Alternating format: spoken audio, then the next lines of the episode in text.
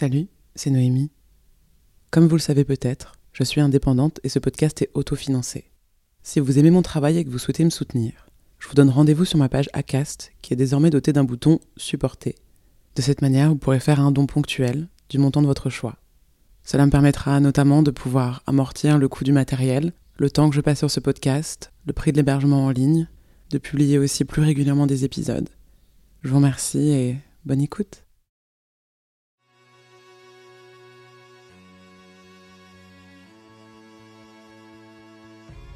Bonjour et bienvenue sur Entre deux en trois mots. Entre eux deux. C'est un podcast où j'ai envie d'explorer les différentes définitions qu'on peut mettre derrière le mot nous. Nous à deux, nous à trois, nous à plus que trois, nous en pointillé et nous passé.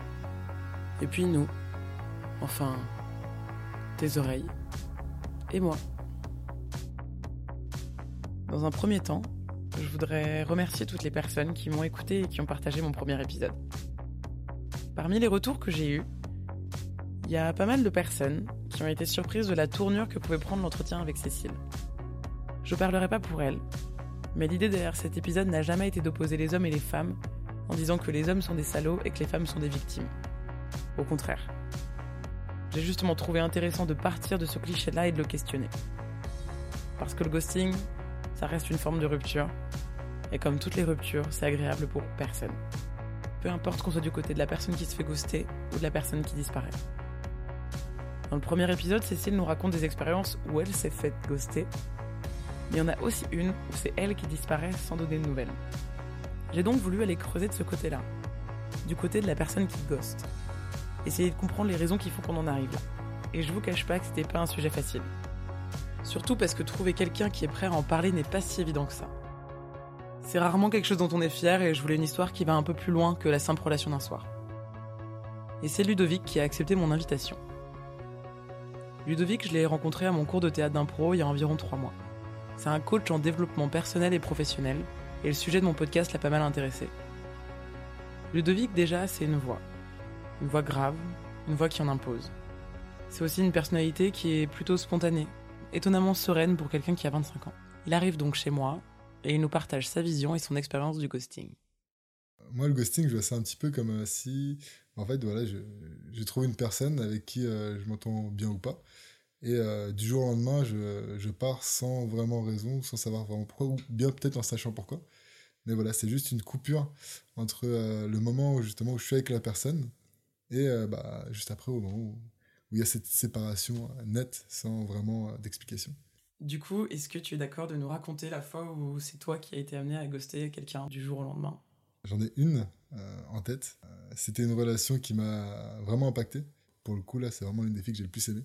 Donc là, que d'en parler, je sens que j'ai mon cœur qui, qui, qui, qui, palpite un peu. En gros, c'est une relation que j'avais eue avec, une, avec une femme qui habitait sur, enfin, près de Reims en tout cas.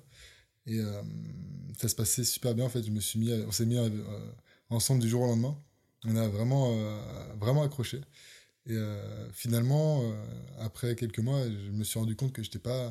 Enfin, je sais pas si je. J'avais l'impression de pas être à ma place ou bien il y a un truc qui se passait en tout cas pour moi. Et donc, bah, je me suis réveillé un matin et je lui ai avoué que j'étais plus jeune que ce qu'elle pensait. Et euh, bon, elle m'a dit qu'elle s'en foutait, mais voilà. Mais après, je suis parti sans vraiment, euh, au fond, même encore aujourd'hui, sans vraiment savoir pourquoi. Je sais que c'était par rapport à mes amis aussi beaucoup, parce que euh, j'y tiens énormément et, et, voilà, je voulais qu'on se rapproche de ma famille. Enfin bref.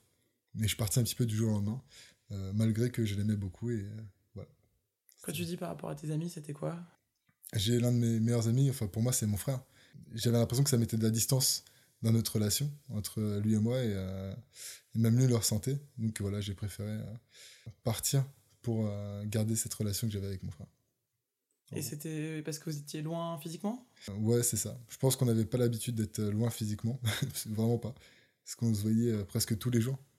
Et du jour au lendemain, je suis parti comme ça sur un coup de tête et il sait que, il sait que je suis un petit peu un, un, un fou allié qui cherche l'amour. en gros, bah, en étant avec cette femme, je l'avais vraiment trouvé à ce moment-là. J'avais l'impression de peut-être plus être conscient, complètement conscient de ce que je faisais. J'aurais pu prendre mon temps avant de me mettre avec elle. Je suis vraiment parti du jour au lendemain, quoi. Comme ça, je suis parti de chez moi, j'ai pris mes affaires. Et... T'as emménagé avec elle, du coup, en fait Au bout de. En même pas, ouais, c'est ça. En même pas de deux semaines, j'étais déjà emmené chez, chez elle. Enfin. Du coup, c'était un peu passionnel. et où après, t'as eu peut-être le coup où t'as un peu réfléchi. Mmh, bah, carrément. C'est ça, c'est ça. et tu disais que tu sais peut-être pas encore pourquoi tu l'as fait. J'y pensais un petit peu, mais sans plus, parce que je me disais, non, je l'aime trop cette fille, c'est pas possible que je, me, que je parte. Et vraiment, le matin, je, suis, je me suis levé, et je sais pas pourquoi, j'ai eu le sentiment qu'il fallait que je parte. Je suis, enfin, moi, j'aime bien, j'aime bien aussi jouer là-dessus, sur le fait de, ce que je ressens. Même aujourd'hui encore, je ne savais pas vraiment comment expliquer qu'une fille que j'ai autant aimée, que je sois parti comme ça du jour au lendemain. Euh. Et du coup, sans lui donner d'explication euh, non plus Je sais même pas si elle sait elle-même euh, encore aujourd'hui pourquoi je suis parti t'as coupé court euh, à tout contact avec elle? Est-ce que, je sais pas, est-ce que tu l'as bloqué euh, sur les réseaux sociaux? Est-ce que ça en est euh, arrivé jusque-là? Ouais, au début, j'ai tout, tout arrêté avec elle. C'est-à-dire qu'elle m'appelait, elle m'envoyait des messages et tout, je répondais pas. Et au bout de quelques mois, j'ai compris, voilà, j'ai compris que je faisais peut-être une. Enfin, je savais pas si je faisais une erreur, je savais pas où trop j'en étais. Et donc, voilà, j'avais essayé de, de revoir avec elle, de recommuniquer. Et bah, cette fois-ci, c'est elle qui m'a bloqué de partout. Ah ouais? Arrosé. Ouais, c'est ça, exactement. Et euh, tu aurais voulu reprendre contact avec elle, pourquoi, du coup? Franchement, euh, c'est juste par rapport à la relation, enfin, au sentiment en tout cas que j'ai eu de la relation. Et euh, c'est vrai que quelque part, j'ai toujours recherché un petit peu ce sentiment que j'ai eu dans cette relation-là. Pour le moment, je ne l'ai pas vraiment encore trouvé. Et à ce moment-là, je pense que je me rendais compte que ça allait être plus dur que prévu de trouver. Enfin, pas forcément la personne, mais le sentiment qu'il y, avait avec ça. Et est-ce que de partir comme ça rapidement, t'as l'impression que ça a été plus compliqué après pour faire un peu le deuil de la relation ou parce que c'est un peu violent aussi, enfin autant pour toi que pour elle au final? Bah alors je pense que j'ai une certaine chance quelque part, c'est que euh, j'avais un bon entourage. Même sur le moment, je me rappelle encore, j'étais dans la voiture et malgré tout, je pleurais pas. J'étais vraiment euh, focus sur quelque chose que je comprenais pas, c'est trop bizarre. Et après, quand je suis revenu chez moi, euh, il m'a fallu un petit moment avant de me rendre compte et de me sentir mal. Voilà, j'ai eu des moments, des moments où je me sentais pas très bien. Et euh, dans ton entourage, est-ce que tu as eu, est-ce que tu as senti un jugement ou dans les gens qui, à qui t'en parlaient C'est surtout pour le fait que je sois parti à l'arrache comme ça. Ça justement, on m'avait dit, mais calme-toi quoi. À un moment donné, pars pas d'un coup, au moins pense, pose les choses, tout ça. Mais après, pour la séparation en elle-même, on m'a demandé si ça allait aller, tout ça. Enfin voilà, des choses assez classiques. Et j'ai pas eu tant de jugement que ça au niveau de mes amis, juste, euh, ouais, je pense que c'était, ils avaient l'habitude, quoi. Ils savaient que j'allais m'en remettre. Est-ce que tu as tiré des leçons un peu de cette expérience-là, euh, que ce soit des, des, leçons positives, négatives euh? En fait, ce que j'ai tiré négatif de ça, bah, finalement, c'était ce sentiment que j'ai eu avec elle. J'ai eu l'impression que je pourrais plus le ressentir avec personne. Même encore aujourd'hui, j'ai un peu de. Même si je le cherche partout, j'ai l'impression que j'ai vraiment du mal à le trouver. Euh, mais bon, c'est pas si négatif que ça quelque part parce que je le cherche, donc ça c'est cool. Ce que j'ai tiré de positif, c'est vraiment que euh, l'amour des fois c'est beaucoup plus grand que juste euh, des fois notre façon de le voir qui est, enfin des fois qui a peut-être limité, j'en sais rien. Mm. Est-ce que ça a eu un impact après sur les relations que tu as eues avec d'autres femmes? Tu as déjà mm. ressenti de nouveau ce besoin de partir ou est-ce que c'était juste lié à cette relation-là ou est-ce que ouais, y a eu des conséquences alors, euh, le truc que ça a fait par rapport aux autres femmes, euh, c'est que euh, le problème pour elles, c'est que je le cherchais cet amour-là. Ça fait que quand je le ressentais pas, bah en fait, je restais avec des fois, mais avec un sentiment de manque de quelque chose. donc après, je me suis remis en question sur le fait de partir comme ça à l'improviste. Maintenant, je ne fais plus ça. Voilà, ça me permet justement de poser plutôt un cadre avant de, avant de partir ou quoi. J'ai même le sentiment d'être plus en sécurité chez maintenant en, faisant plus ça, parce que à la base, je suis quelqu'un qui, qui, qui, a accès très liberté. Euh, c'est une grosse valeur chez moi et euh, c'est vrai que bah, d'avoir mélangé un petit peu avec un petit peu de sécurité, ça m'aide maintenant pour euh, avancer dans mes projets en tout cas. Parce qu'avant, par exemple, si j'avais un projet et qu'il y avait une fille qui me plaisait, bah, j'avais le cerveau qui chamboulait, il est toujours vers la fille et tant pis pour le projet. Et maintenant, c'est bon, j'ai commencé à bien faire le, tri et maintenant, justement, je suis vraiment plus axé sur mes projets que, que, sur, que sur les filles. C'est comme si en fait, tu avais un amour qui était tellement fort que ça t'a complètement bloqué de toute ta vie à côté en fait. Et c'est peut-être de... l'impression que c'est un peu ça où tu as eu peut-être peur euh, de la puissance du truc et de l'impact que ça pouvait avoir dans ta vie ou euh. Tu viens de me faire penser à un sentiment que j'avais eu euh, quelques temps après l'avoir quitté justement. Parce que je trouvais ça tellement puissant comme tu dis que j'avais l'impression pour elle, j'aurais pu faire mais n'importe quoi, mais vraiment n'importe quoi. Et quelque part, c'est pas bon, parce que n'importe quoi, c'est n'importe quoi, justement. Presque trop fort, quoi. C'est ça, trop intense. Imaginons que tu revis un peu un amour qui est aussi fort et tu penses que ça, tu pourrais te retrouver dans cette situation ou au contraire que tu as un peu appris et que tu réagirais autrement euh, Au niveau de ce que ça m'a apporté de spirituel, c'était vraiment énorme, mais c'était peut-être un petit peu trop fort par rapport euh, au monde euh, plus terre à terre. Ça dépend après de la fille, parce que ça peut être une fille qui justement est très terre à terre, elle, et qui, qui a malgré tout justement beaucoup d'amour. Donc elle saurait me recadrer. Par contre, si je suis avec une fille où on se donne beaucoup d'amour, avec nous deux, on est vraiment dans ouh, on va vivre d'amour et d'eau fraîche, euh, c'est mort quoi. J'aimerais le revivre vraiment, mais maintenant ça me fait peur en même temps. Peut-être un peu équilibrer le truc en fait entre euh, la passion et euh, la vie de tous les jours. De, hmm, exactement. Je pense que j'essaierai d'être plus terre à terre, mais après dire que non, c'est pas possible et tout, ça franchement je pourrais pas le dire parce que je le vis pas donc c'est trop compliqué en tout cas pour moi d'en être persuadé. Est-ce que tu as eu un sentiment de culpabilité vis-à-vis d'elle après, euh, après être parti Quelques temps après, oui. Euh, mais au moment où je suis parti, je saurais pas l'expliquer, je me suis vraiment coupé de toutes mes émotions. Mais euh, quelques temps après, ouais, parce que bah, ce qui se passe, c'est qu'elle était pas tout seule, elle avait aussi des enfants. Bah, je m'étais bien attaché aussi avec, ses enfants. Je, les adore. Enfin, c'est ça surtout qui, qui, où je culpabilise un peu. Le reste, c'est quelques temps après où vraiment je me dis, oh là, qu'est-ce que j'ai fait? La peau. Et t'as plus jamais été en contact avec elle après? Euh, Si, si, si, je l'ai recroisée euh, une fois. Je suis allé manger avec elle. Euh, mais à ce moment-là, j'étais en couple. Et justement, on se voyait pour décider de est-ce que je me séparais ou pas. Et de son côté, elle aussi, est-ce qu'elle se séparait ou pas? C'est marrant que vous vous soyez revus et que vous ayez parlé de vous remettre ensemble. C'est comme si la relation n'avait pas été finie en fait. Ça avait été comme une mm. pause, non? C'est pour ça que vois plus cette fille. Il n'y a pas que pour ça, c'est parce que je, je sens que c'est c'est fort ce que, ce que j'ai ressenti pour elle en fait, c'est hyper fort. C'est vrai qu'à chaque fois qu'on se revoit, j'étais mais comme un dingue quoi, j'avais des palpitations de malade, j'étais tout chaud, et je le sentais même physiquement que j'étais complètement ailleurs quoi. Après je sais pas maintenant si ça referait ça, mais en tout cas à l'époque ça me le faisait donc euh, on savait pas trop si on allait se remettre ensemble ou pas. Comme tu dis, ouais, c'est ça, c'est qu'on savait pas trop, euh, c'est comme si c'était jamais fini. Faire une pause parce que c'était trop fort. Et après, est-ce qu'il y a une suite ou pas, quoi? Mm, Non, parce qu'elle m'a bloqué. Donc... Euh. est-ce qu'elle t'a débloqué un jour? Non, je pense pas. Je pense pas. En ce moment, je suis, euh, je suis avec une fille euh, avec qui ça se passe bien, donc pour moi, voilà. Mais si après, elle, si elle me débloque et que je suis, je suis célibataire, je sais pas du tout ce que je ferai. Franchement, je sais pas du tout parce que bah, elle a évolué dans sa vie, moi j'ai évolué dans la mienne. Peut-être que maintenant nos vies elles se rejoignent plus. Peut-être qu'à l'époque elles se rejoignaient on partait sur des bases un peu similaires et que voilà, c'était cool pour nous deux. Mais peut-être que maintenant, bah, maintenant on n'a peut-être plus la même vision du monde. Enfin, en tout cas, moi, j'ai plus du tout la même vision qu'il y a 4 ans. Ça, ça doit un peu jouer quand même. Souvent, ce qui revient quand on parle de ghosting, c'est la notion de respect. Et qu'est-ce que tu penses de la notion de respect en fait associée au ghosting? Euh, Alors pour moi, la notion de respect, c'est assez particulier parce que c'est euh, ça dépend de chacun. Euh, pour moi, c'est vraiment ça dépend des gens. Ça dépend de ce qu'on s'apporte déjà nous-mêmes. Euh, moi, par exemple, demain, je tombe sur une fille, euh, imaginons que je suis célibataire, que je tombe sur une fille, ça se passe bien, je me dis waouh, c'est l'amour de ma vie, machin. Et du jour au lendemain, à part, ça me dérange pas plus que ça. Et je me dirais pas qu'elle m'a manqué de respect, je me dirais juste, bah, elle avait peut-être une autre vision de la vie, une chose qu'elle avait pas osé me dire ou quoi. En tout cas, je sais que ça viendra pas de moi. Quelqu'un qui, quelqu'un qui fait une bêtise, pour moi, c'est pas nous de nous remettre en question. C'est la personne qui a fait la bêtise. Donc c'est elle qui doit se remettre en question. Le fait de partir, bah, c'est pas à nous de nous sentir mal. C'est la personne qui est partie qui a un sentiment peut-être qui était pas en accord avec l'autre, c'est tout. Peut-être qu'elle avait quelque chose à se reprocher ou quoi, mais nous, on n'a pas à nous reprocher quoi que ce soit. Nous, on a fait ce qu'il fallait. Est-ce que tu aurais trois conseils, déjà hmm. du point de vue de quelqu'un qui veut partir?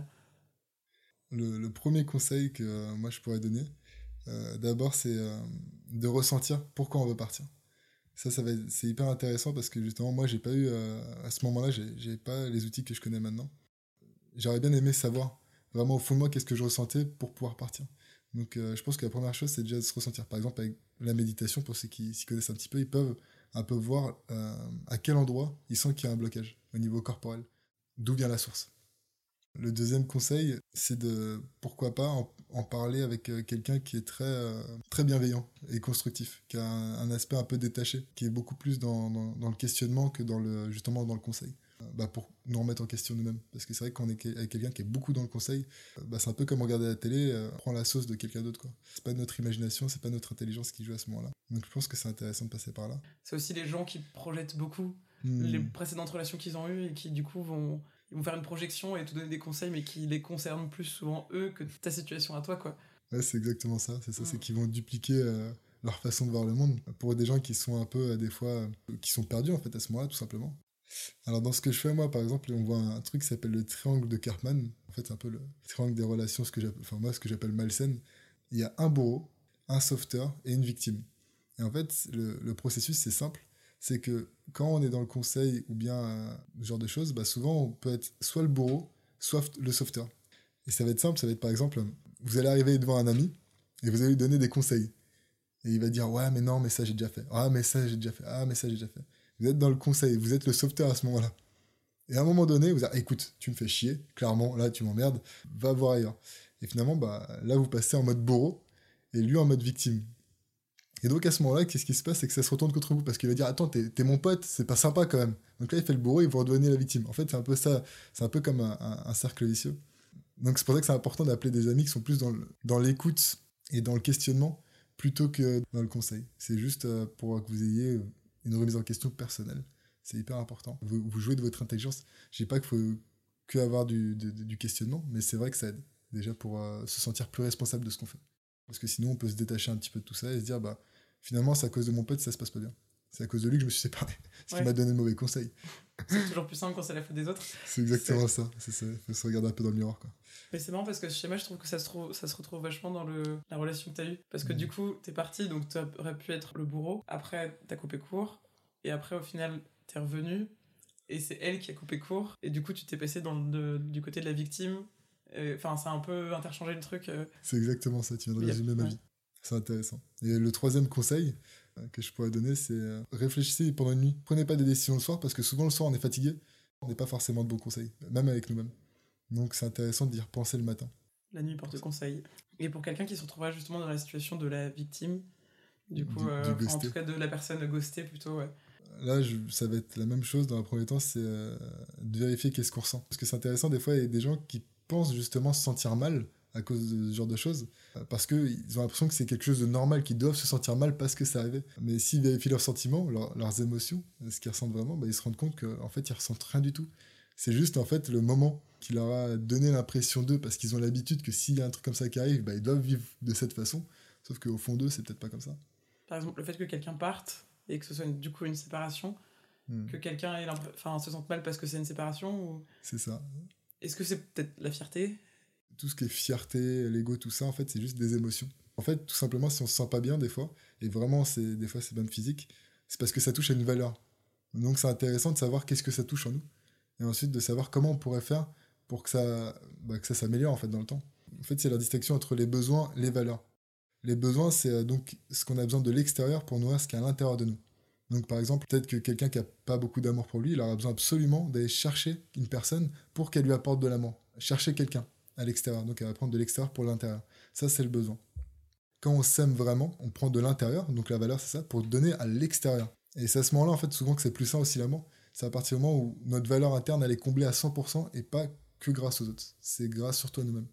Euh, Quelqu'un qui s'apporte beaucoup d'amour, sera beaucoup plus simple pour, lui par la suite d'aimer en étant bienveillant et constructif. Parce que souvent, enfin, moi j'ai pu le voir aussi dans beaucoup de couples, généralement c'est des personnes, quand ça se passe pas super bien, euh, c'est parce qu'ils ils remettent en question l'amour qu'on leur porte sans remettre la leur en question. L'amour que eux ils s'apportent. ouais, L'amour qui se porte à eux-mêmes, euh, c'est ce qu'on appelle la dépendance affective. C'est une forme de dépendance affective. Faut être bien seul pour être bien dans un couple. euh. Plus on s'apporte des choses à nous-mêmes, plus c'est simple déjà de rencontrer des, choses, des gens qui s'apportent des choses à eux-mêmes, parce que c'est important. Et euh, par la suite aussi, bah, justement, pouvoir bah, aimer tout simplement avec, avec bienveillance en étant constructif, et vraiment avec de l'amour qu'on sait projeter parce qu'on l'a en nous- en nous, en fait, tout simplement. C'est- un conseil qu'on peut appliquer de toute façon dans tous les cas de rupture. C'est essayer de ne pas perdre l'amour qu'on a de nous-mêmes parce qu'on a perdu peut-être de l'amour de quelqu'un, quoi. Vraiment mettre les, les choses en question. C'est ok, il est parti, qu'est-ce que je ressens? Qu'est- Qu'est-ce que je peux mettre en place pour que ça arrive plus? Ou du moins pour que ça pour que je me sente mieux déjà dans un premier temps. Si par exemple on a une grosse valeur d'amour, bah, comment je pourrais faire? Je vais poser six actions qui vont permettre d'avoir plus d'amour pour moi-même. Ensuite, à partir de ce moment-là qu'on va comprendre déjà un truc simple, c'est que bah, l'amour, c'est c'est quelque chose d'inconditionnel. C'est-à-dire qu'on n'a pas besoin de faire quelque chose pour s'aimer. On le voit chez les parents souvent, c'est les parents qui commencent à conditionner leur enfant en disant bah finis ton assiette si tu m'aimes. C'est bête, mais ça, ça commence déjà. C'est déjà un, un commencement, un début de conditionnement. c'est vraiment, faut vraiment prendre conscience qu'on a le droit de s'aimer, quel que soit euh, ce qu'on fait. Ce qu'on fait, ça a aucune incidence sur notre amour propre. Aucune. Et ni sur l'amour des, des gens qui nous entourent. C'est ça. Et plus on arrive à prendre ça en considération, plus on s'aime pour tout ce qu'on a et tout ce qu'on fait, plus on arrive facilement à le donner aux autres. Parce qu'on voit qu'en fait, ils n'ont pas besoin d'être des choses qui sont pas, en fait, tout simplement. C'est pas avoir de l'ego, de beaucoup s'aimer. Euh, c'est juste quelque chose de normal. Parce que souvent, les gens ils ont dit, oui, mais quelqu'un qui s'aime trop, ouais, quelqu'un qui s'aime trop, bah, fais la même chose, tu verras comment tu te sens. Et après, on en reparlera. c'est juste ça. Puis s'aimer. Enfin, trop déjà, c'est un jugement, tu vois, mais s'aimer, Ouais, c'est pas forcément quelque chose qui veut dire que t'es détestable avec tout le monde, quoi. Là, c'était pour le premier conseil. Mm. Euh, le- Aime-toi toi-même. Aime-toi aime-toi toi-même. le deuxième, c'est euh, bah, de faire une liste en fait de euh, ce qu'on a vécu de bon dans la relation. Qu'est-ce qu'on a vécu de bon et qu'est-ce qu'on a vécu de moins bon, tout simplement. Pas pour dire ouais j'étais bien avec cette personne, mais c'est juste pour se rendre compte de qu'est-ce que ça a nourri à ce moment-là et comment ça a fait pour le nourrir. Ça peut être lister 10 choses positives et 10 choses négatives qu'on a vécues pendant la relation. Ensuite juste de faire le tri quoi pour savoir bah, qu'est-ce qu'on prend, qu'est-ce qu'on garde, parce que souvent les gens disent ouais mais je sais ce que je sais ce que je veux plus plutôt que de dire je veux plus ça, parce que sinon on va l'avoir, mais on va dire plutôt bah voilà, je veux ça. Euh, quand on se parle, vaut mieux dire qu'est-ce que je veux. Euh, c'est- ça, ça aide plus notre cerveau. Donc voilà, pour le deuxième et le troisième, je partirais sur une connaissance de soi. Euh, Enfin voilà, ça dépend après de la relation, de l'intensité de la relation. Mais un truc qui est intéressant, c'est de voir est-ce que vous avez une habitude, une chose euh, que vous changez dès que vous changez de, partenaire ou dès que vous quittez un partenaire? Euh, moi, par exemple, euh, dès que je quitte une partenaire, bah, en fait, je, je, re- je refais toute ma maison, tout mon appart, je le change. Et c'est bête, mais ça fait du bien. ça me fait du bien parce que justement, il y a, il y a tout qui bouge à ce moment-là. C'est intéressant de voir comment on réagit à chaque fois qu'on a une rupture. Il faut juste trouver ces méthodes pour euh, mieux vivre la rupture. Et le fait de pas avoir d'explication, du coup, euh, je pense que ça rend la rupture plus compliquée. Mm. Après, c'est vrai que souvent, il y a beaucoup de gens qui, sur qui ça touche, à la- ça, ça touche à leur confiance. Parce que d'un coup, ils disent, je savais que j'étais nul, mais alors là, le mec, il a même pas osé me dire pourquoi il partait, quoi. Tellement, euh, tellement je suis pourri. Euh, non, même chez, les, même chez les hommes. Un truc qui peut être hyper intéressant, c'est si jamais vous voyez que c'est compliqué à, vivre ou quoi, euh, bah, trouver une activité, tout simplement. Trouver une activité qui vous plaît, faites quelque chose que vous n'avez encore jamais fait. Une question que vous pouvez vous poser, toute simple, c'est c'est quand la dernière fois que j'ai fait quelque chose pour la première fois? Et donc bah là, se lancer, oser faire quelque chose, peu importe, ça, ça peut être prendre un cours de chant, ça peut être euh, faire du théâtre, ça peut être euh, vraiment un truc qui. un- un- quelque chose qui vous amène à un espace social. Et après, euh, lisez ou écoutez des choses, enfin, se cultiver en fait, mais sur un truc qui nous plaît.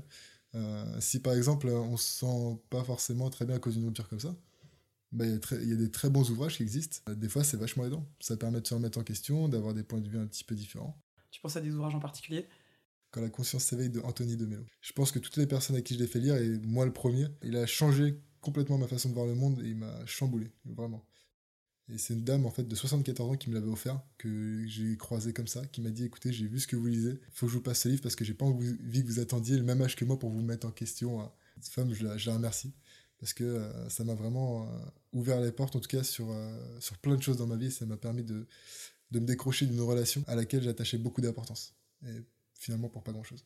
Une de mes amies qui fait le même métier que moi et qui, justement, elle, à qui j'avais conseillé cet ouvrage et qui a réussi à réparer deux couples euh, grâce à cet ouvrage. Donc euh, voilà, si ça peut euh, réparer encore un couple, je serais très content d'en avoir parlé. C'est noté. Mm. Merci, du coup. Je t'en prie. Au travers de cette discussion avec Ludovic, je me suis rendu compte de pas mal de choses. Déjà de la difficulté qu'on peut avoir à raconter une histoire aussi personnelle. C'est pas évident de demander à quelqu'un de se replonger dans son passé. Surtout que je suis ni sa psy ni une amie proche. Juste quelqu'un de curieux qui mène une enquête sur les relations amoureuses. Si pour moi le ghosting est une fuite, j'ai réalisé qu'en fait c'est pas forcément l'autre qu'on fuit, ça peut être soi-même. Disparaître pour se protéger d'un amour trop grand et menaçant d'un amour qui prend trop de place, au point qu'il soit difficile à nommer. Après ces deux interviews, j'ai senti qu'il était plus facile quand même de parler de sentiments et de ressentis de la part de Cécile par rapport à Ludovic. Non pas qu'il soit fermé, mais il y avait quand même plus de réserve. Comme si le fait de mettre des mots sur les sentiments était plus complexe. Est-ce que le fait d'être un homme, ça joue dans la compréhension de ses propres émotions? Sur ce sujet, je ne peux que vous recommander d'écouter l'interview de Kevin Dité dans l'épisode L'amour c'est pas pour les garçons des couilles sur la table. Ici Noémie Gmur et vous avez écouté Entre deux. Vous avez aimé ce podcast? Alors dites-le sur iTunes et abonnez-vous sur votre plateforme d'écoute préférée. Entre deux est aussi sur Facebook, Twitter et Instagram. J'y révèle bientôt la prochaine thématique. À bientôt